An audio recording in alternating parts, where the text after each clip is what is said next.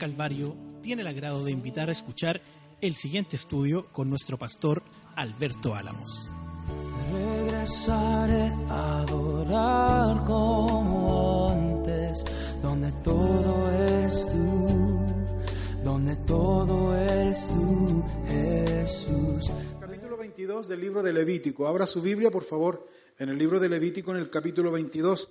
Continuamos estudiando la segunda parte de este libro, en donde específicamente en este capítulo 22, el Señor está hablando claramente a la santidad de los sacerdotes. El sacerdote, recuerden ustedes que fue una persona a quien Dios llamó. El sacerdote no se puso solo, el sacerdote tampoco llenó algún prospecto, algún requisito o alguna solicitud para participar del sacerdocio, sino que esto fue exclusivamente un llamado de Dios. Dios llamó a estos hombres con el único propósito de poder servir en el tabernáculo. Recordemos nosotros que el Señor no solo llamó al sacerdote, para servir en el tabernáculo, sino que también Dios puso sobre él vestiduras sagradas de acuerdo al orden de Dios, no tampoco de acuerdo a la iniciativa del sacerdote, sino de acuerdo al orden de Dios. Dios les dio estas vestiduras sagradas, como si fuera poco, Dios puso su unción sobre ellos. Dios ungió a estos sacerdotes con aceite, lo que representa a este hombre un intermediario, un intercesor entre Dios y el pueblo, y entre el pueblo y Dios. Entonces era un hombre muy importante que Dios había llamado para servir en su obra. Por lo tanto, este hombre debía ser disciplinado, debía ser responsable, debía ser un hombre santificado, un hombre apartado de toda contaminación espiritual. Este hombre ya no tenía las libertades, por decirlo de alguna manera, del pueblo en común, sino que este hombre se entregaba completamente a Dios. Ahora usted puede decir, bueno, ¿y eso qué relación tiene conmigo? ¿Y eso cómo lo aplico hoy día? Si esto fue una enseñanza, es primero para un pueblo que, para un pueblo específico, el pueblo de Israel, yo no soy israelita. Fue para un tiempo específico que sucedió muchos años atrás. No sé si hoy día esto se llevará a cabo.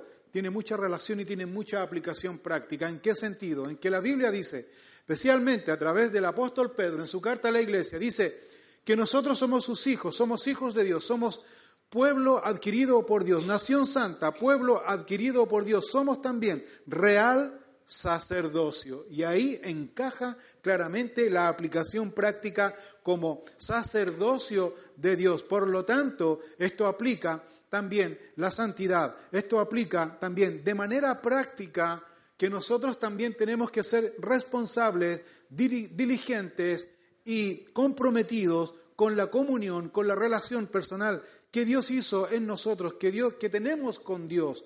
Dios nos llamó, Dios nos santificó, Dios nos vistió con estas ropas espirituales que debemos mantener, que debemos cuidar para no manchar con el pecado, con la contaminación. Es muy importante que nosotros podamos mirar. Cuando miramos el Antiguo Testamento vemos, vemos tipos, vemos simbología que son aplicables hoy día para nuestras vidas.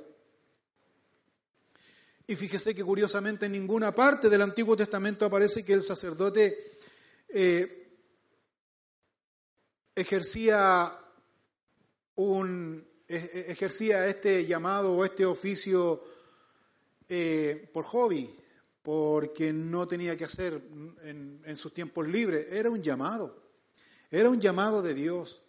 No era que aquí el sacerdote si tenía un tiempo libre trabajaba en el tabernáculo. No, Señor, su dedicación era 100%. ¿Por qué les menciono esto? Porque hoy día, si somos real sacerdocio, nación santa, pueblo adquirido por Dios, tenemos las mismas responsabilidades en nuestro compromiso con Dios. Hoy día, lamentablemente, tenemos un mal entendimiento de lo que significa ser un real sacerdocio, una nación santa, un pueblo adquirido por Dios. ¿Por qué? Porque no somos comprometidos con Dios. No nos comprometemos con Dios y llevamos esta relación personal con Dios como un pasatiempo, como un hobby, como algo totalmente superficial. Y eso no es a lo que nos llamó Dios. Y vamos a mirar esta mañana aquí que uno de los objetivos principales que el sacerdote debía él tener era claramente santificar su vida, apartarse de toda contaminación espiritual, ser un hombre disciplinado, ser un hombre responsable. Y eso aplica muy bien a nosotros. Y el objetivo es que el sacerdote, cuando él hacía su trabajo, él debía ofrecer los sacrificios a Jehová consciente y responsable. Y la razón más importante, creo yo, que Dios dio a este hombre para que este hombre se santificara personalmente y se disciplinara personalmente, es para que este hombre no eh, volviera a su trabajo, su oficio, como algo rutinario.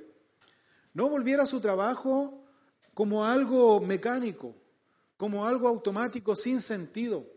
Esa era la razón, porque recuerden ustedes que el sacerdote todos los días tenía que ofrecer sacrificio, en la tarde y en la mañana tenía que ofrecer todos los días, y se podía, y tenía el riesgo, tenía la tendencia a formar un trabajo rutinario, un trabajo rutinario, pues Dios cuando le dice que debía santificarse, debía purificarse, debía ser responsable, debía ser comprometido, debía buscar siempre a Dios, era justamente para que su trabajo no se volviera rutinario, para que su trabajo no se volviera mecánico, para que su trabajo no se volviera algo inconsciente, que tenía que hacer algo mecánico inconsciente, sino que su trabajo fuera consciente, fuera inspirado por Dios, que Él pudiera cada sacrificio que la gente traía solemnemente, respetuosamente, traía su, sacrificio delante de Dios, que el sacerdote lo hiciera de la misma manera, en consideración a Dios, porque Dios no miraba el sacrificio externo solamente, Dios miraba la motivación del corazón. ¿Y en qué aplica eso a nosotros esta mañana, este nuevo año, este primer domingo del año? ¿En qué aplica eso? ¿Cómo lo podemos aplicar prácticamente a nosotros? Muy simple, el hecho de que nosotros busquemos a Dios, le busquemos a Dios de una, de una, manera consciente, porque le deseamos, porque queremos estar con Él, porque queremos buscarle, porque queremos comprometernos con Él, porque simplemente queremos servir a Dios. Y no de una manera mecánica, y no de una manera inconsciente, y no de una manera rutinaria, porque nosotros tenemos la tendencia siempre a hacer las cosas rutinarias, por, eh, mecánicamente y sin sentir. Pues Dios no quiere eso, Dios quiere que nosotros seamos conscientes, le estamos sirviendo a Él. Que cuando nosotros establecemos, o Dios ha establecido una forma de poder reunirnos, de poder adorar, de poder juntarnos, de poder orar, de poder adorar, cantar alabanzas al Señor, luego del estudio de la palabra, y de hacer cosas que Dios nos enseña a través de su palabra, que no lo hagamos de manera rutinaria, sino que podamos estar conscientes de lo que estamos haciendo. Conscientes de lo que estamos haciendo. Ese es el punto o el propósito específico que Dios nos quiere enseñar aquí en esta mañana. Así que el sacerdote, para el sacerdote era muy importante también tratar con respeto y solemnidad las ofrendas que el pueblo traía y ofrecía a Dios. También dice aquí que el sacerdote debía abstenerse, dice, de muchas cosas. ¿De qué cosas debía abstenerse? El sacerdote debía ser respetuoso. El sacerdote debía ser respetuoso. No debía pararse aquí, uno debía pararse ahí en el lugar para ofrecer los sacrificios, cosa que, cosa que el sacerdote en el tiempo de Jesús sí hizo. El sacerdote sí ofrecía los sacrificios a Jehová de manera mecánica, de manera rutinaria, de manera costumbrista, tradicional. No le tomaron sentido. Y así también hay muchos creyentes que hacemos las cosas de manera rutinaria, de manera inconsciente, sin saber lo que estamos haciendo. Y tomamos las cosas de Dios como cualquier otra cosa, estamos completamente equivocados. Dios es único, soberano, y lo, que lo único que Dios, cuando Dios dice en su palabra, primero en el, en el libro de Isaías, y también Jesús lo recuerda, ¿Qué dice el libro de Isaías? El libro de Isaías dice, este pueblo de labios me honra, pero su corazón está lejos de mí. ¿Qué recordó el Señor Jesucristo cuando Él realizaba su ministerio al pueblo de Israel? ¿Qué recordó el Señor Jesucristo al templo? Jesús dijo lo mismo que dijo Isaías, este pueblo de labios me honra, mas su corazón está lejos de mí. Pero Jesús agregó algo más. Jesús dijo, en vano me honra. En vano me honra. Entonces es importante que nuestro corazón siempre esté dispuesto para servir a Dios, para honrar a Dios. Y no solo eso, sino también eh, el honrar a Dios. ¿Sabe en qué implica? ¿Sabe cuando uno se da cuenta que está honrando a Dios? ¿Sabe cuando uno se da cuenta en que está honrando a Dios? No solo que le cante, no solo que cante a Dios, no solo que cante alabanzas a Él con un corazón emocionado, lleno en su vida, transparente, con, con ganas, no solo eso. ¿Sabes cómo tú honras a Dios? ¿Sabes tú cómo adoras a Dios? ¿Sabes tú cómo alabas a Dios? Muy simple. ¿Sabes tú cómo honras a Dios? Muy simple, obedeciendo sus mandamientos. obedeciendo sus mandamientos, obedeciendo sus palabras. Porque no sacamos nada con cantar a Dios, un corazón emocionado, levantar nuestros brazos, nuestras manos al cielo, eh, elevando con todo nuestro corazón nuestra adoración a Él, si no hay cambios en nuestra vida, si no obedecemos sus mandamientos, si no hacemos lo que Él nos demanda. Los mandamientos de Dios, dice la Biblia, el Evangelio de Juan, dice, eh, perdón, una de las cartas de Juan dice que los mandamientos de Dios no son gravosos, no son una carga. Pues si para usted ya le es una carga, entonces usted la verdad que no tiene esa relación personal con Dios. Usted ya no está adorando a Dios. Cuando ya le es una carga, ya no está adorando a Dios. No está adorando a Dios, sino que se volvió su adoración, su relación con Él se volvió algo rutinario, algo mecánico, algo tradicional. Y eso es lo que, el propósito que Dios nos va a enseñar aquí esta mañana. sacerdote debía ser un hombre respetuoso, un hombre disciplinado, un hombre responsable, para cumplir con los requerimientos que Dios le demandaba en su oficio, en su trabajo, pero por sobre todas las cosas este hombre siempre debía guardar su corazón para estar siempre santificado delante de Dios, honrando a Dios, obedeciendo a Dios en todo. Eso es lo que nos enseña el libro de Levítico en el capítulo 22, desde el versículo 1 al versículo 9, que ya lo estudiamos la semana pasada. Pues ahora continuamos estudiando aquí eh, Levítico capítulo 22, a partir del versículo 10 en adelante, este punto aquí el Señor va a señalar al sacerdote los requerimientos que el sacerdote tenía que hacer ahora con su familia y con su eh, trabajo y lo que él debía hacer. Dice así, Levítico 22, capítulo 22, versículo 10, dice, ningún extraño comerá cosa sagrada.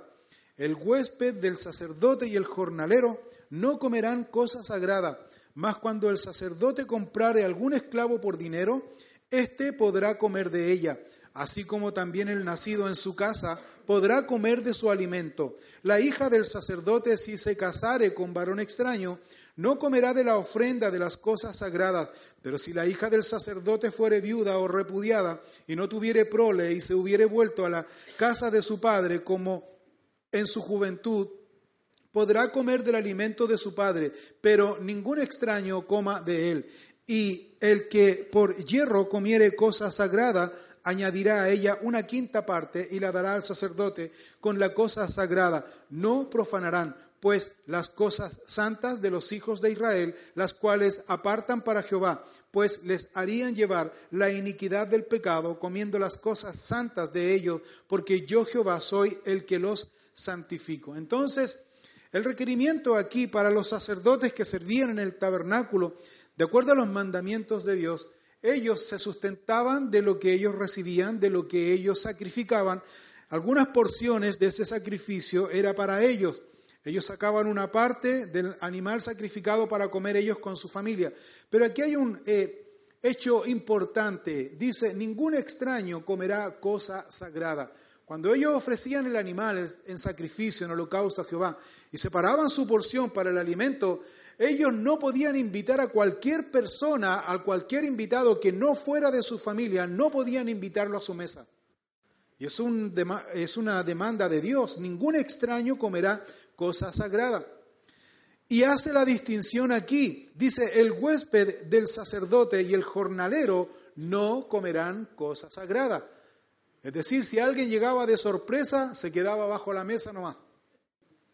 Si llegaba algún familiar externo, algún amigo del sacerdote externo, llegaba justo cuando estaban comiendo algo sagrado, no podían comer, es lo que dice la Biblia. Si el sacerdote había contratado a un jornalero, a un hombre que estaba reparando, por decirlo así, el tabernáculo, alguna de las cosas, tampoco podía comer porque era persona extraña. Pero aquí hay un hecho interesante y curioso, dice el versículo 11, más cuando el sacerdote comprare algún esclavo por dinero, éste podrá comer de ella. ¿Por qué? Si también es extraño. ¿Por qué lo incluye? Porque lo compró, sí, lo compró. Cuando se compraban los esclavos, el esclavo pasaba a ser qué? Parte de la familia. Parte de la familia. Inmediatamente y era parte de la familia, por lo tanto también podía participar de esta cena sacerdotal, por decirlo así, si el esclavo eh, tenía familia, alguien que no era de su familia sacerdotal, había nacido en su casa, también podía comer de ese alimento. También habla aquí y hace la distinción de la hija del sacerdote. Si la hija del sacerdote se casaba con alguien que no fuera de la línea sacerdotal, también ella quedaba excluida. Ella no podía comer de la cena sacerdotal, de las cosas sagradas. No podía hacerlo. No podía hacerlo. Pero si la hija fracasaba eh, en su matrimonio, había sido repudiada, fue viuda y tenía hijos y ella por decisión propia volvía a vivir con su padre, sacerdote, como en su juventud, entonces dice Dios aquí que podía comer del alimento de su padre. ¿Sabe lo que yo veo aquí? Demostrado, no sé si usted coincide conmigo, pero lo que yo veo como enseñanza práctica aquí es la misericordia y la gracia de Dios derramada en el Antiguo Testamento, ¿sí o no? La gracia de Dios. La gracia de Dios quien hace partícipe a un esclavo, a un idólatra, a una persona que fue como esclavo, pero el sacerdote lo compró y lo hace parte de su familia y puede participar de lo sagrado, de lo que es entregado a Jehová como sacrificio, y puede participar, yo le puedo poner un solo nombre a eso, gracia de Dios.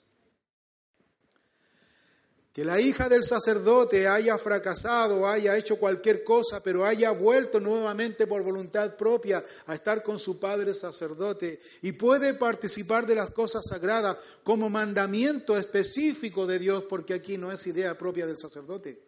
Es Dios quien está estableciendo estos mandamientos. Yo lo veo aquí como una muestra de la gracia y amor de Dios. ¿O no? ¿No piensa usted lo contrario? ¿Piensa usted lo mismo? Porque es la mano de Dios.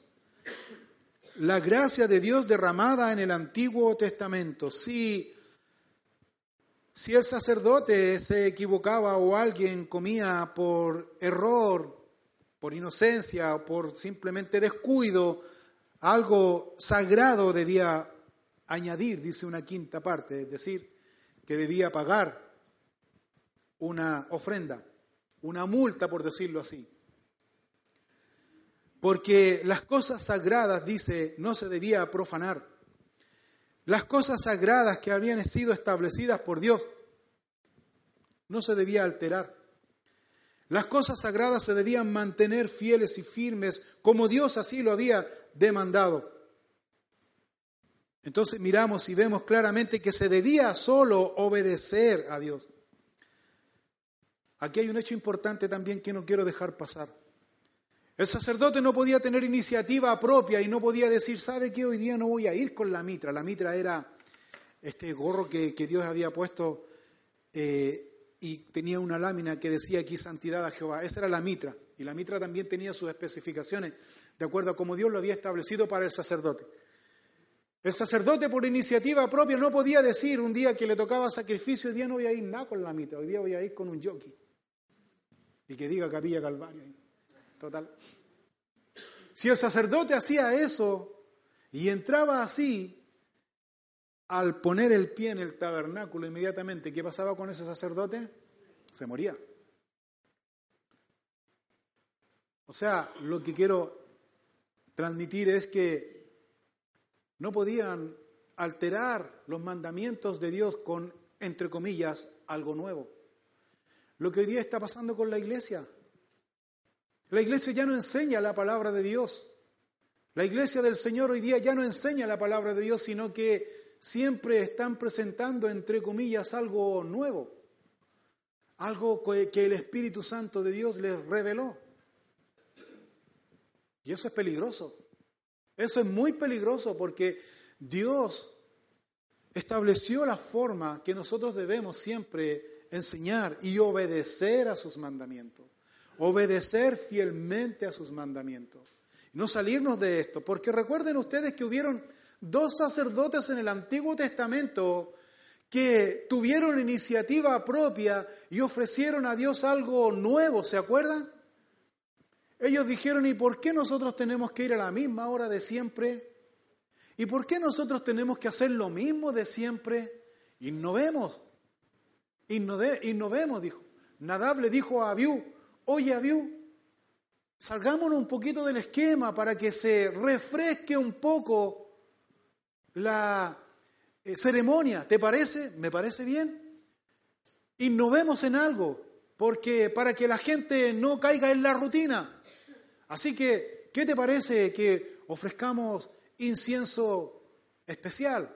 Mira, salió un incienso de última generación, con un perfume agradable, que no solamente perfuma el lugar santo, sino que perfuma todo el tabernáculo y de hecho es más, te queda impregnado en el cuerpo. ¿Qué te va? Oye, bacán, dijo Abiú.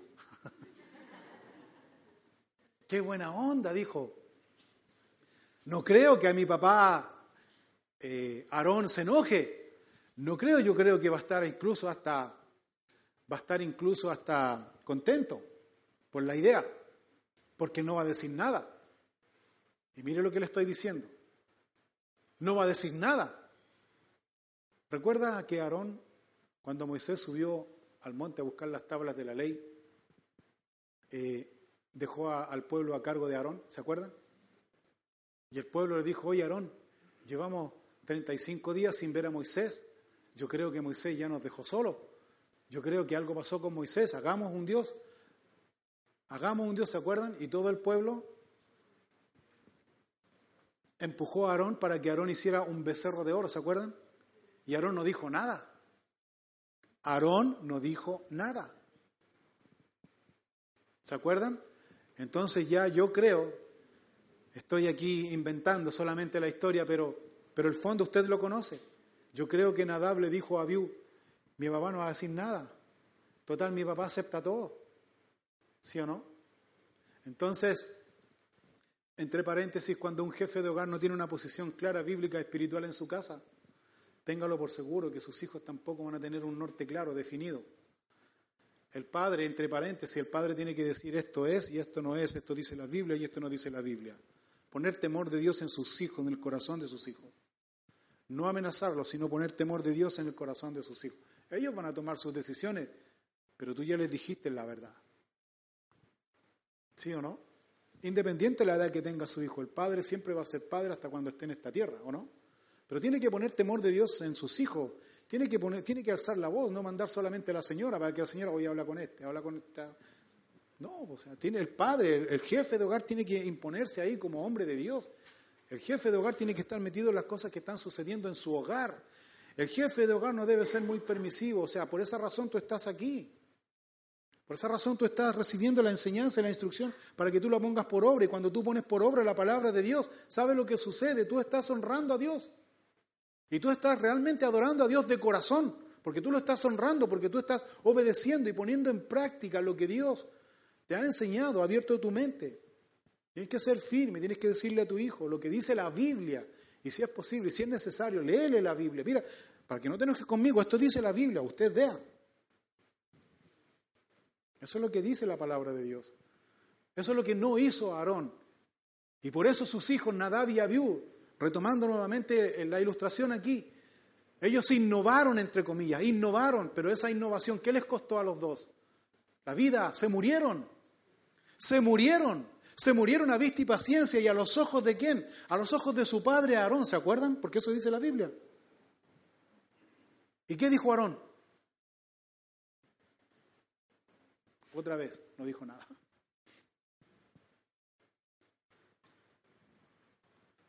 El sacerdote, volviendo al punto aquí, el sacerdote debía estar comprometido, debía estar consagrado, debía estar, debía estar interiorizado eh, en su familia, en su casa, en su gente, con sus hijos, con lo que a él le pertenecía.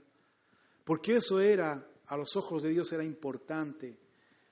No profanarán pues las cosas santas de los hijos de Israel, las cuales apartan para Jehová. Y esta es una razón importante.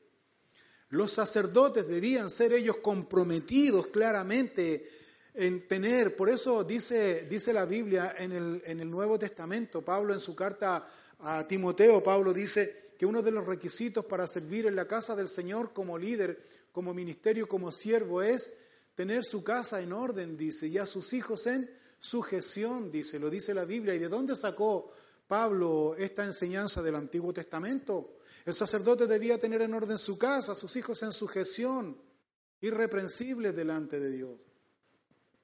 Eso es lo que enseña la palabra de Dios. Por eso es importante claramente que nosotros podamos considerar lo que Dios nos enseña. Y siempre amonestar a nuestros hijos, amonestar a nuestros hijos.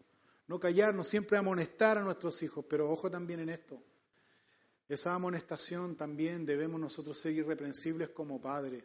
Porque nuestros hijos, no te olvides de esto, nuestros hijos también piensan, nuestros hijos también observan, nuestros hijos también miran, sí, este me viene a decir esto y siendo que es de esta manera. No te lo van a decir, pero lo pensaron, ¿o no? Importante. Y muchos de nosotros los padres nos quedamos callados en ciertas situaciones. ¿Sabes por qué? Porque no tenemos el valor moral para disciplinar a nuestros hijos, porque sabemos que nuestros hijos también están observando nuestra conducta. Pero eso tiene que cortarse, hermanos. Dios dice esta mañana que nosotros debemos ser irreprensibles, hombres llenos del Espíritu Santo, buscando a Dios, buscando el perdón de Dios a nuestras vidas y nuestros corazones. Importante ese detalle. Es muy importante. No profanarán, estoy leyendo el versículo 15 de Levítico 22, no profanarán pues las cosas santas de los hijos de Israel, las cuales, apartan para Jehová, pues les harían llevar la iniquidad del pecado, comiendo las cosas santas de ellos, porque yo Jehová soy el que los santifico. Aquí el sacerdote no tenía que santificarse. ¿Quién lo santificaba? Dios. Dios lo santificaba. Pero aquí hay un hecho importante, especialmente a los que sirven en la obra de Dios. Les dice claramente aquí, ¿sabes qué? Si tú estás en pecado, entonces todo lo que tú hagas en relación a Dios, Dios va a tener misericordia y gracia con la gente que ama a Dios y que te va a buscar consejo de parte tuya, pero si tú estás impuro, tú estás cometiendo pecado delante de Dios, tú estás siendo hipócrita. ¿Me entiendes? Eso es lo que está enseñando aquí en una aplicación práctica. Ahora, el sacerdote dice aquí que representa a nuestro Señor Jesucristo. Que si bien es cierto, los que podían entonces participar de las cosas sagradas de los sacrificados Jehová era solo la familia sacerdotal, ¿sí o no? Incluía al esclavo, incluía también a la hija o al hijo que había vuelto en consentimiento a vivir con su padre el sacerdote. Es decir, ¿quiénes compartían la mesa entonces sacerdotal? La familia, la familia del sacerdote, ningún extraño, ningún extraño. Si lo llevamos eso a una aplicación práctica y si vemos claramente que el sacerdote aquí es, está representando a nuestro Señor Jesucristo, entonces el Señor Jesucristo invita a todos a su mesa, ¿sí o no? El Señor Jesucristo invita a todos a su mesa, pero para, participar de su mesa tiene que ser de la familia de Cristo, ¿sí o no? Tiene que ser parte importante del cuerpo de Cristo, porque si no es parte importante del cuerpo de Cristo, entonces es un extraño. Porque para participar de la mesa, de la cena del Señor, ¿qué tiene que hacer? Tiene que estar vestido de acuerdo y conforme a las vestiduras que Dios nos ha dado, ¿se acuerda? Porque eso también la cena del Señor es de acuerdo a una cena del antiguo tiempo, que debían venir vestidos de una manera. Y el Señor lo demuestra en varias ocasiones en el Nuevo Testamento a través de, enseñanzas, de parábolas acerca de la, de la cena del Señor, de la cena del Rey, que el Rey invitaba a una cena. Y todos tenían que estar vestidos de una forma adecuada. Pues eso es simbolismo de que Jesucristo nos invita a todos nosotros para poder participar de esta cena, pero para ser vestidos tenemos que nacer de nuevo, tenemos que ser parte de la familia. ¿De la familia de quién? De la familia de Dios, de su familia, somos sus hijos. El Evangelio de Juan dice que a todos los que creyeron en Él, dice, a todos los que creyeron en Él les dio autoridad, les dio potestad de ser hechos, ¿qué dice? hijos de Dios, hijos de Dios. Parte de la familia que estamos invitados a la cena del Señor. ¿Tú te consideras parte de la familia de Dios? ¿Tú te consideras parte de la familia de Dios? O sea, tú puedes venir y sentarte a la mesa del Señor así tranquilamente y confiadamente. Para eso tú tienes que tener la convicción de que Dios te llamó a la familia. Y si tú tienes la convicción y seguridad que eres hijo de Dios y tú dices, sí, yo soy hijo de Dios, entonces estás vestido conforme y de acuerdo a las vestiduras espirituales que Dios ha puesto sobre nosotros? ¿O tus vestiduras están manchadas? Las manchas simbolizan qué? Impureza, pecado, ¿sí o no? Eso simbolizan las manchas. Impureza, pecado. Pues eso a ese punto es que Dios nos está llevando. Quiero invitarlos a mirar con mayor entendimiento esta ilustración. En, si me acompaña, por favor, ahí en su Biblia, en el Antiguo Testamento, en el eh, Segunda de Samuel, capítulo 9. Segunda de Samuel, capítulo 9. Segunda de Samuel, capítulo 9, versículo 1. Esta es una historia muy conocida, pero representa lo que el Señor ha hecho en nosotros aquí, por nosotros. Segunda de Samuel, capítulo 9, versículo 1, dice así, dijo David, ¿ha quedado alguno de la casa de Saúl a quien haga yo misericordia por amor de Jonatán? Y había un siervo de la casa de Saúl que se llamaba Siba, eh, al cual llamaron para que viniese a David. Y el rey le dijo, ¿eres tú Siba? Y él respondió, tu siervo. El rey le dijo, ¿no ha quedado nadie de la casa de Saúl a quien haga yo misericordia de Dios? Y Siba respondió al rey, aún ha quedado un hijo de Jonatán lisiado de los pies.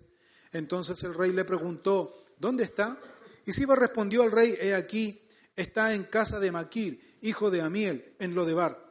Entonces envió el rey David y le trajo de la casa de Maquir, hijo de Amiel, de Lodebar, y vino Mefiboset, hijo de Jonatán, hijo de Saúl, a David, y se postró sobre su rostro, e hizo reverencia, y dijo David, Mefiboset, y él respondió, He aquí tu siervo. Y le dijo David, No tengas temor, porque yo a la verdad haré contigo misericordia por amor de Jonatán tu padre, y te devolveré todas las tierras de Saúl tu padre, y tú comerás siempre a mi mesa. Y él inclinándose dijo, ¿y quién es tu siervo para que mires a un perro muerto como yo? Entonces el rey llamó a Siba, siervo de Saúl, y le dijo, todo lo que fue de Saúl y de toda tu casa yo lo he dado al hijo de tu señor. Tú pues le labrarás las tierras tú con tus hijos y tus siervos y almacenarás los frutos para que el hijo de tu Señor tenga pan para comer. Pero Mefiboset, el hijo de tu Señor, comerá siempre a mi mesa. Y tenía Siba quince hijos y veinte siervos. Y respondió Siba al rey, conforme a todo lo que ha mandado mi Señor el rey a su siervo, así lo hará tu siervo. Mefiboset, dijo el rey, comerá a mi mesa como uno de los hijos del rey. Y tenía Mefiboset un hijo pequeño que se llamaba Micaía. Y toda la familia de la casa de Siba eran siervos de Mefiboset. Y moraba Mefiboset en Jerusalén, porque comía siempre a la mesa del rey y estaba lisiado de ambos pies. Entonces aquí nosotros vemos una ilustración, una historia que fue real pero también es una gran representación de lo que Dios ha hecho por nosotros y en nosotros. Este hombre, Mefiboset, era lisiado de ambos pies, no podía caminar, era impedido físicamente, no podía moverse.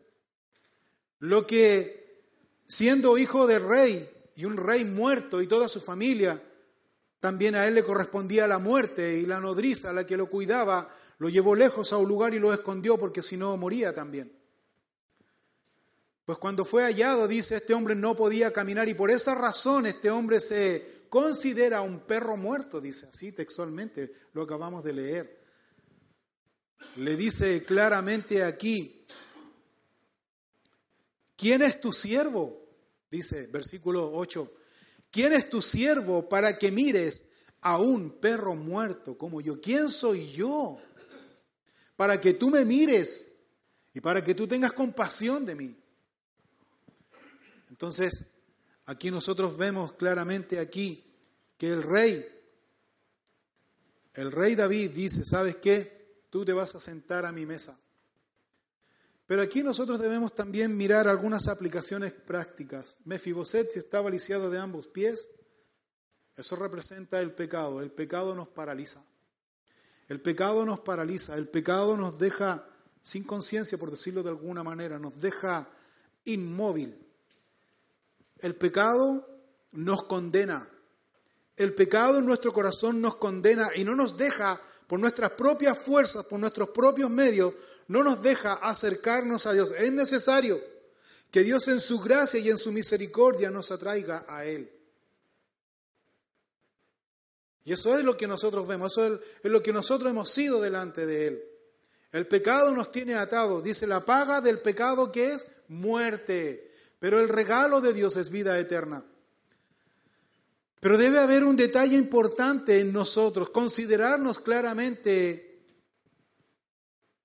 inservibles, por decirlo aquí, impotentes delante de Dios, que no podemos alcanzar por nuestras fuerzas a Dios. Pero sin embargo Dios en su gracia, en su misericordia, Él nos llama. Él nos llama. Si hay verdadero arrepentimiento, si hay verdadero dolor y vergüenza y culpa por el pecado, Dios nos perdona. Si no hay arrepentimiento, ni dolor, ni vergüenza por el pecado, solo emoción, eso no sirve. Eso no sirve. Debe haber dolor y vergüenza por el pecado. Arrepentimiento, verdadero arrepentimiento. Y rogar y suplicar a Dios que nos perdone. Por esa razón le dice aquí David, le dice a este hombre, le dice, no temas, dice. Versículo 7. Y le dijo David, no tengas temor. ¿Por qué le dice no tengas temor? Porque Mefiboset esperaba la muerte si tenía que morir. Pues de la misma manera David representa a nuestro Señor Jesucristo, quien nos dice, no temas. Si estás verdaderamente arrepentido, te perdono de todos tus pecados, dice. Y nos da una nueva vida. Y es más, nos da más de lo que nosotros merecemos. Nos invita a su mesa.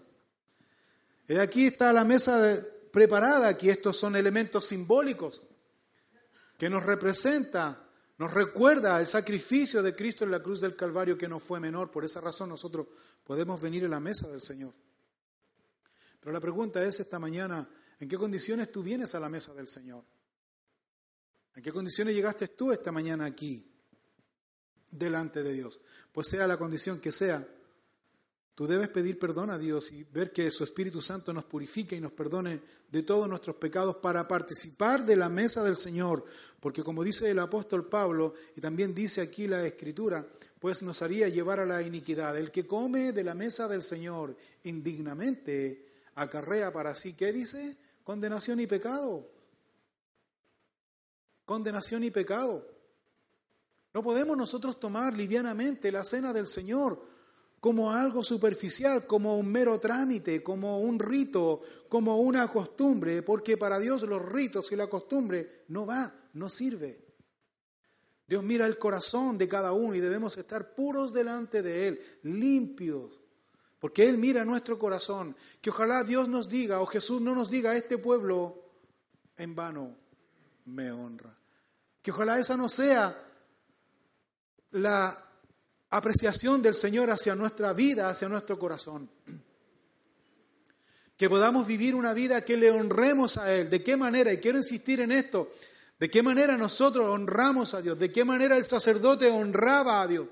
El sacerdote no honraba a Dios solamente haciendo las cosas y el trabajo que Dios le había encomendado. El sacerdote honraba a Dios porque lo hacía por amor a Dios, porque honraba a Dios porque le obedecía a Dios, no solamente como un mero trámite superficial, sino por una devoción a Dios y todos los sacrificios que el sacerdote hacía en la mañana y en la tarde, los hacía de corazón, por amor a Dios, en devoción a Él con todos sus sentidos puestos ahí.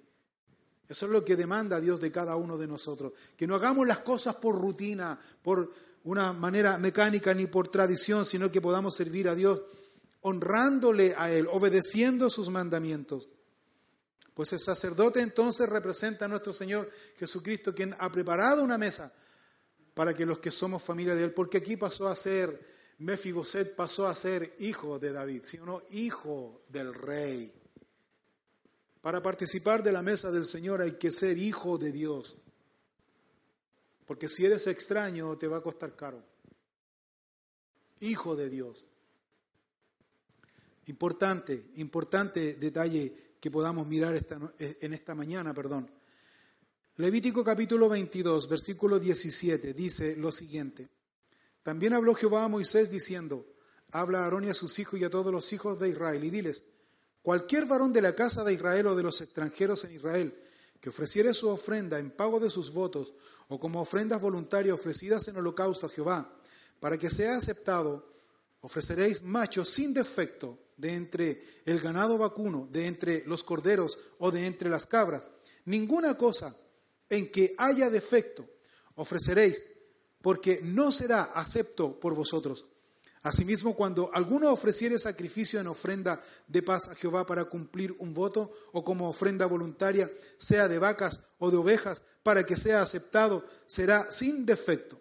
Ciego, perniquebrado, mutilado, verrugoso, sarnoso, roñoso, no ofreceréis estos a Jehová, ni de ellos pondréis ofrenda encendida sobre el altar de Jehová. Buey o carnero que tenga de más o de menos podrás ofrecer por ofrenda voluntaria, pero en pago de voto no será acepto. No ofreceréis a Jehová animal con testículo herido, magullado, rasgado o cortado, ni en vuestra tierra lo ofreceréis. Ni de mano de extranjeros tomarás estos animales para ofrecerlos como el pan de vuestro Dios, porque su corrupción está en ellos. Hay en ellos defecto, no se os aceptarán. Y habló Jehová a Moisés diciendo, el becerro, el cordero o la cabra, cuando naciere siete días estará mamando de su madre, mas desde el octavo día en adelante será acepto para ofrenda de sacrificio encendido a Jehová y sea vaca u oveja, no degollaréis en un mismo día a ella y a su hijo. Y cuando ofreciereis sacrificio de acción de gracias, a Jehová lo sacrificaréis, de manera que sea aceptable. En el mismo día se comerá, no dejaréis de él para otro día. Yo, Jehová. O sea, el Señor está siendo explícito también aquí en las ofrendas que el pueblo traía. Si bien es cierto, habló en relación al sacerdote, debía purificarse, debía santificarse, no debía contaminarse y debía comer con su familia y ser parte de la familia de Dios. Pero en segundo punto aquí, el requerimiento es para que el sacerdote fuese también un hombre en cierta manera riguroso en cuanto a las ofrendas que el pueblo traía a él o a Jehová. El sacerdote tenía que ser, para que entienda usted la figura, el filtro que el sacerdote tenía que mirar y ver claramente en qué condiciones venía el animalito para el holocausto a Jehová. Debía ser sin defecto, sin defecto. Y lo que dice aquí, que el sacerdote en el versículo 20, ninguna cosa en que haya defecto ofreceréis, porque no será acepto por vosotros. Importante. Importante, ¿sabe por qué? Porque esto, lamentablemente, el sacerdote lo hizo en tiempos de Jesucristo. ¿Qué hizo en tiempos de Jesucristo? El sacerdote, en tiempos de Jesucristo, cuando Jesucristo entró, hizo su entrada triunfal a Jerusalén en el domingo de Ramos, ¿se acuerda?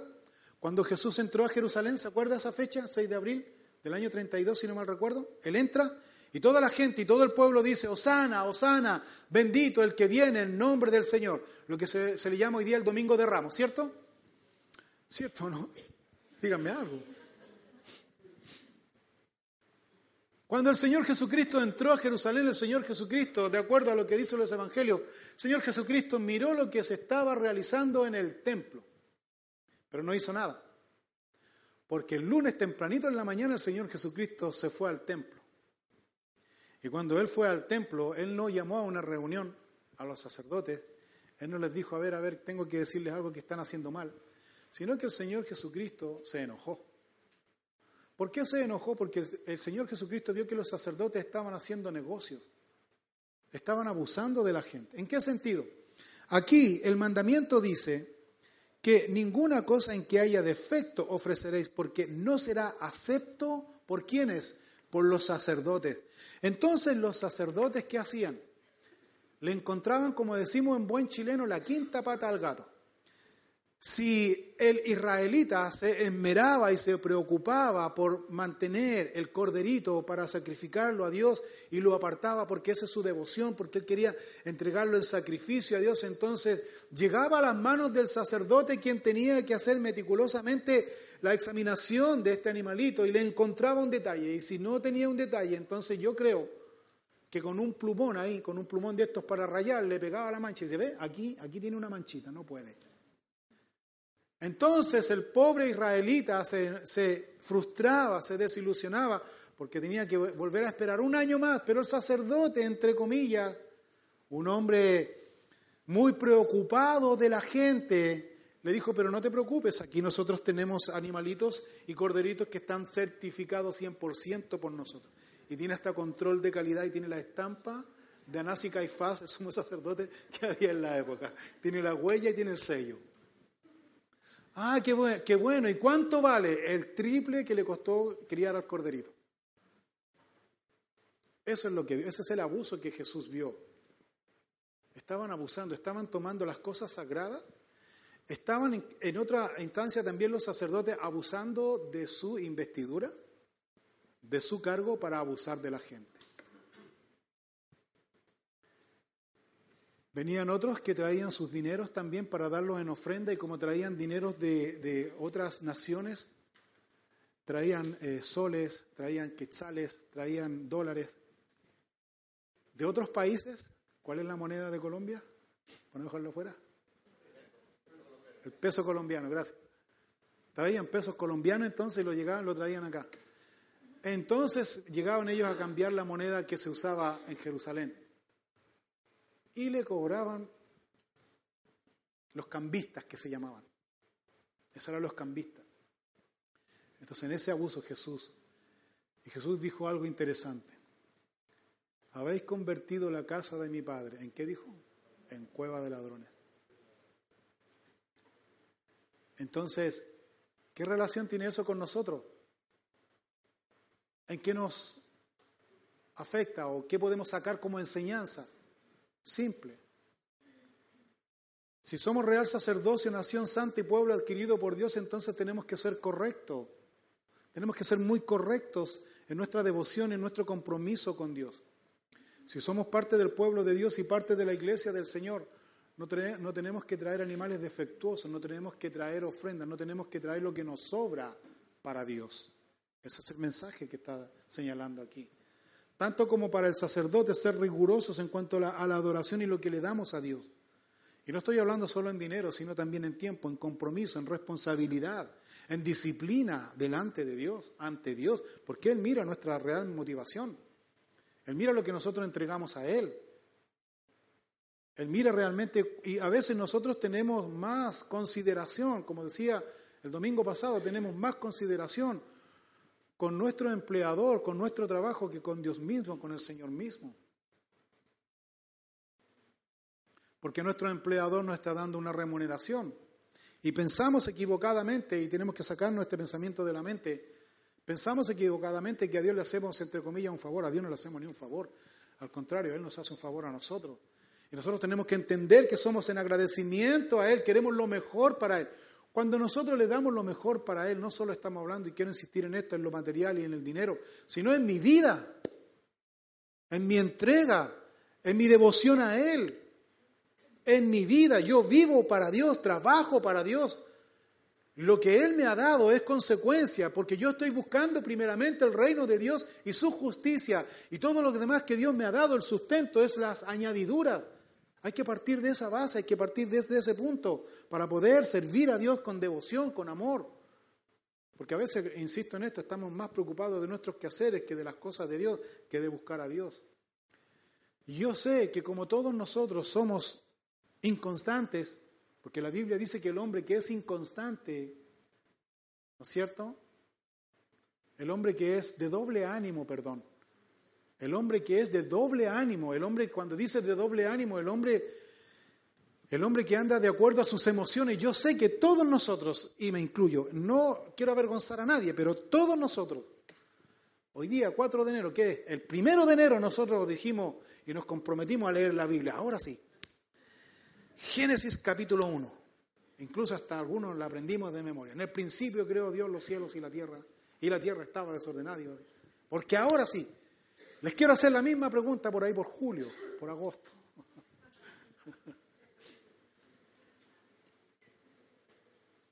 Que ojalá nosotros podamos ser constantes en nuestra relación y nuestra búsqueda personal con Dios. Que ojalá, hermanos y hermanas, usted pueda tomar en serio el trabajo, el cargo, la responsabilidad, el llamado como sacerdote de Dios que Él le ha hecho a usted que usted pueda realmente relucir esas vestiduras espirituales que Él le ha puesto a usted, que usted realmente a través suyo se pueda ver claramente la mano de Dios, la unción de su Espíritu Santo a través de su vida. ¿Dónde se va a reflejar eso? Aquí no. Es decir, aquí en esta congregación no. En esta reunión no. En su casa, en su trabajo, en su vecindario. Es decir, que al próximo año podamos realmente estar llenos y ocupando el lado de aquí y viendo otro lugar más grande para poder ir. ¿Me entiende? Porque debemos nosotros compartir lo que de gracia hemos recibido. Ayer con mi esposa fuimos invitados a, la presentación de unos niños. Una persona de acá nos invitó a la presentación de unos niños ahí en una parcela. Fuimos, hicimos la ceremonia, presentamos a los niños. Y, lo que el Señor me mostró a hablar ahí en ese, en ese lugar fue bien confrontacional. Fue tan confrontacional que que me estacioné, me estacioné al ladito de la puerta de la parcela, por si acaso había que salir arrancando.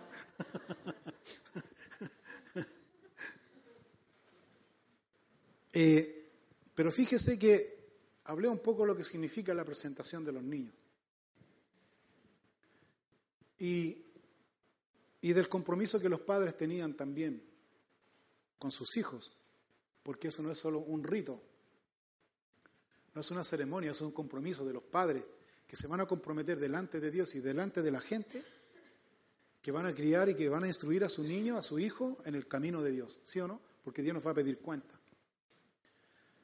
Pues fuera de esto hice el llamado y habían algunos rostros, porque de aquí se ve todo, habían algunos rostros muy compungidos y uno puede, puede discernir y puede ver que habían algunos que estaban eh, conscientes de lo que estábamos hablando ahí.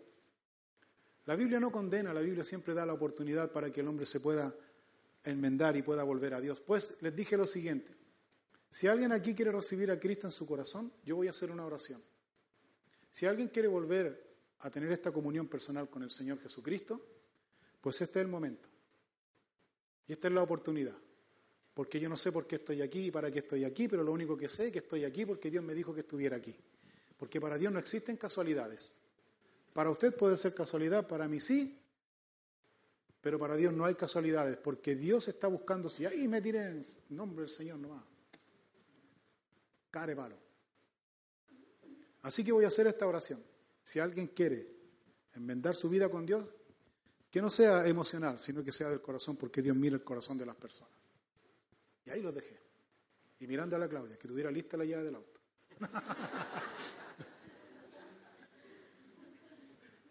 Repita conmigo, dije yo, esta oración. Incliné mi rostro y empiezo a hacer la oración y escuché a, coro. ¿Sí o no, Claudia? A coro. Casi todos ahí presentes, por no decir todos. Casi todos ahí presentes. Que fue sincero, no fue sincero, no me compete juzgarlo.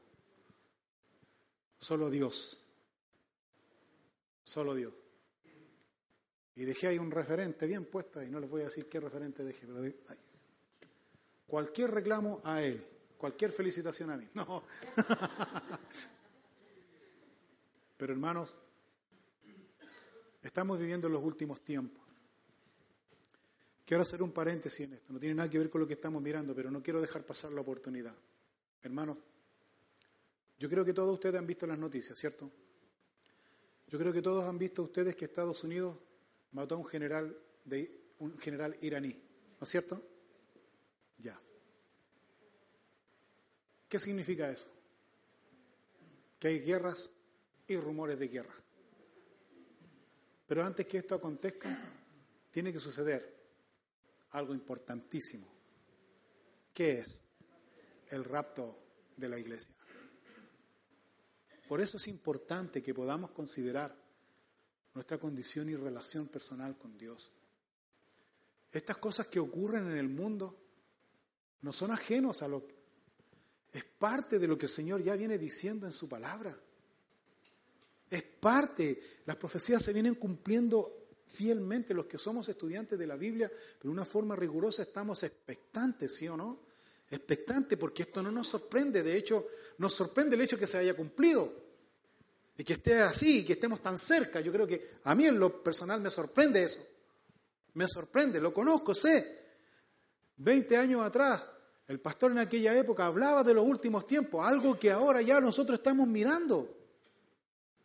Algo que en ese tiempo lo veíamos tan lejano y ahora somos parte y estamos viendo. O sea, esto es verdad, esto es realidad, el Señor viene a buscar su iglesia. Por eso debemos estar, como dice aquí la Escritura, presentar nuestra vida, nuestra ofrenda en gratitud, con gozo a Dios. No seguir la misma eh, doctrina o enseñanza o costumbre o mala costumbre que hizo Caín. ¿Se acuerdan Caín? Caín ofreció de lo que él pensaba que era mejor para Dios, de lo que él pensaba, y no bajo lo que Dios enseñó. Porque Caín no ofreció eh, algo malo, ofreció lo mejor, pero no de acuerdo al parámetro y la norma de Dios. ¿Sí o no? A ver sí, a ver sí. Entonces, ¿qué estás tú ofreciendo a Dios? ¿De qué manera estás tú ofreciendo a Dios? Estás ofreciendo lo importante, lo que para ti es importante, lo único que es tu vida, porque lo más sagrado que un hombre tiene, una persona tiene, ¿sabes qué es? Su cuerpo, su vida, sus pensamientos, su corazón. Y Dios nos requiere y Dios nos dice, hijo mío, dame, ¿qué dice? ¿Tus bienes? Dame, ¿qué dice? Tu corazón. ¿Por qué dice? Porque de hermano la vida. Dame tu corazón. Y lo que no le queremos dar a Dios. Somos como aquellos convidados a las fiestas del rey. Hubo un señor, que el Señor Jesús toma este ejemplo, hubo un señor que hizo una gran fiesta, preparó una gran fiesta. Los anfitriones de aquella época, cuando preparaban una fiesta, ellos preparaban los animales engordados, ellos solamente eh, dejaban el día claro, pero la hora no sabía. Ellos preparaban sus animales engordados, entonces cuando ya los animales engordados estaban listos para servirlos, en el día en que ellos se habían comprometido, mandaban a los siervos a buscarlo a buscar a los invitados, a cada uno. ¿Está lista la mesa? ¿Está puesta la mesa? Vayan nomás. Dijo mi amo que estaba lista la mesa para compartir. Entonces, este señor invitó, le dijo, ¿sabe qué tal fecha? Los quiero invitar a una fiesta que voy a dar en honor, una celebración especial. Están invitados, aparten en sus agendas esa fecha. Y todos se comprometieron y todos se apartaron en su agenda esa fecha. Llegó el día, y el siervo va a buscar a estos hombres, pero algunos de ellos se excusaron, que fueron tres. Tres de ellos se excusaron. Dijeron, ¿sabe qué? Mira, justo, y mira las excusas. Justo no puedo ir, excúsame ante tu amo, no puedo ir porque me acabo de comprar una propiedad y tengo que ir a ver la propiedad. Ok. Va donde el otro y le dice, ¿sabes qué? Mira, no puedo ir porque justo me compré 10 yuntas de bueyes y tengo que probarla. Dile a tu amo que no puedo ir. Y va donde el otro y le dice, ¿sabes qué? No puedo ir porque me tengo que casar. No puedo ir. Entonces el siervo va y le dice, ¿sabes qué, amo? Estas fueron las excusas. Se enojó el amo. Entonces el amo le dice, vayan a las calles, ¿cierto? Vayan a las plazas, vayan a los lugares y traigan a todos y dígale que todos están invitados a la mesa. Pero antes de ser invitados a la mesa tienen que estar vestidos, ¿cierto? Pues había uno que se infiltró, no estaba vestido, ¿cierto? No estaba vestido. Y el amo le pregunta y le dice, ¿cómo te colaste aquí? No, que... Y lo sacó, dice, afuera, a donde está el lloro, dice, y el crujir de dientes. ¿Por qué? Porque no estaba vestido. Pero yo quiero reparar en las excusas. Fíjate que dos de las excusas es por asunto material. Y son excusas baratas porque cuando uno se compra una propiedad, no la va a ir a, chequear a las seis o siete de la tarde en aquella época que no había luz. No la iba a chequear porque no va a mirar todo. Y cuando uno va a comprar una propiedad, no la va a comprar en un día, sino que la va a examinar, va a regatear, qué sé yo, etcétera, etcétera. ¿No es cierto? Y le va a ver cómo está, en qué condiciones está, pero no en un día, una excusa. El otro se compró un auto, por decirlo así, 10 yuntas de bueyes era como comprarse un auto. Y no lo va a probar en la noche cuando no había luz, porque a las 6, 7 de la tarde ya estaba oscuro y este siervo fue a buscarlo en la noche para que celebraran en la noche. Pero hay gente que no, no vaya a revisar el auto ¿Me entiende? Y el otro disponía del momento en que tenía que él ir a buscar a su novia para casarse. No lo iba a hacer en ese minuto, ¿me entiende? Entonces, eso simboliza al pueblo de Israel, que el pueblo de Israel tuvo muchas excusas para recibir al, al Mesías, al Señor. Pero yo me quiero reparar en esas excusas que son las mismas excusas que hoy día la gente está dando para no comprometerse con Dios. Son las mismas excusas que tengo que hacer, que tengo muchas cosas que hacer, que no tengo tiempo, que no tengo aquí, que no tengo allá. Y algunos para estar tranquilos y conformes, que es lo que Dios señala aquí que no se debe hacer, algunos le dan las obras a Dios. Y Dios dice aquí, ¿sabes qué? No le den las obras. A Dios no le des las obras. A Dios no le des lo que le sobra, dice. A Dios no le des lo roñoso, lo perniquebrado, lo último, lo que te sobró, lo que no vas a usar, no se lo pases a Dios, porque a Dios se le da lo mejor. Y Dios dice esto, ¿en qué, en qué ofrecéis sobre mi altar pan inmundo? Y dijiste, ¿en qué te hemos deshonrado? Deshonramos a Dios de esa manera. ¿En qué? ¿En qué pensáis que la mesa de Jehová es despreciable cuando se ofrece el animal ciego para el sacrificio, ¿no es malo? Cuando se ofrece el animal cojo o el enfermo, ¿no es malo? Presenta el animal ciego, presenta el animal cojo a tu príncipe. Presenta el animal ciego, presenta el animal cojo. ¿A quién? A tu empleador. Hace un trabajo irresponsable. Hace un trabajo a media a tu empleador. Dale las obras a tu empleador. ¿Acaso se va a agradar de ti? ¿Acaso te lo va a aceptar? No te lo va a aceptar. Entonces, ¿cuál es la diferencia con Jehová de los ejércitos? Dice. ¿Cuál es la diferencia? Cuando le damos las obras a Dios. Lo que me sobra se lo doy a Dios. Pues si Dios nos diera las obras, estaríamos muertos que tiempo. Pero Dios no nos da las obras. ¿Sabe lo que Dios nos dio? A su único Hijo, lo más preciado. Y cuando nosotros venimos a la mesa del Señor y venimos a tomar el pan y tomar la copa, estamos recordando ese gran sacrificio que Dios hizo en nosotros. Y eso debe conmovernos en nuestra vida, en nuestro corazón. Y no nos debe dejar indiferentes. Entonces, ¿por qué le damos las obras a Dios? No podemos seguir dando las obras a Dios. Versículo 31 y 33 de Levítico 22. Guardad pues mis mandamientos y cumplidlos. Así declaro. Guardad pues mis mandamientos y cumplidlos. Yo Jehová y no profanéis mi santo nombre para que yo sea santificado en medio de los hijos de Israel. Yo Jehová, que os santifico, que os saqué de la tierra de Egipto para ser vuestro Dios. Yo, Jehová. O sea, guardar mis mandamientos. ¿Qué mandamiento? Purifica tu vida, que es lo primero que Dios nos enseña como real sacerdocio. Purifica tu corazón, purifica tu vida, entrega tu vida a Él. Número dos, entrega lo mejor a Dios, entrega lo mejor a Él. Sea un hombre que comparta con otros lo que de gracia hemos recibido. Y número tres, perdón, entrega lo mejor a Dios, tu vida, tu corazón, prioridad a Él, busca primeramente su reino, su justicia y todo lo demás vendrá por añadidura. Y número cuatro, guarda sus mandamientos. Y no te olvides de esto, recuerda que quien te sacó de Egipto, quien te sacó del pecado, quien te perdonó de todos tus pecados, quién fue Jesús de Nazaret. No lo mires en menos, no lo pisotees, no lo pisotees hay una condenación, dice, hay un castigo para aquel que toma por inmunda y pisotea la sangre de nuestro Señor Jesucristo, ¿sí o no? Lo dice la Biblia. Cuando tomamos por inmunda y pisoteamos la sangre de nuestro Señor Jesucristo es cuando tomamos en último lugar las cosas de Dios y somos indiferentes. Debemos volver a nuestros principios, debemos volver a tomar a Dios como nuestra prioridad y que ojalá ese sea el compromiso esta mañana, al tomar el pan y el tomar la copa y recordar que Jesús dio lo más preciado, que fue su Hijo. ¿Qué vas a dar tú en respuesta a eso, Dios? ¿Qué vas a dar tú en, en respuesta a Él? Que ojalá podamos dar nuestro corazón.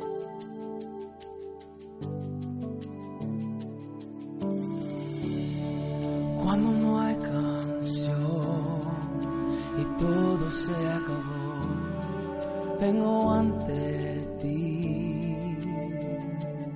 Si necesitas oración, escríbenos a oración@capillafm.cl. Regresaré a adorar como antes, donde todo eres tú, donde todo eres tú, Jesús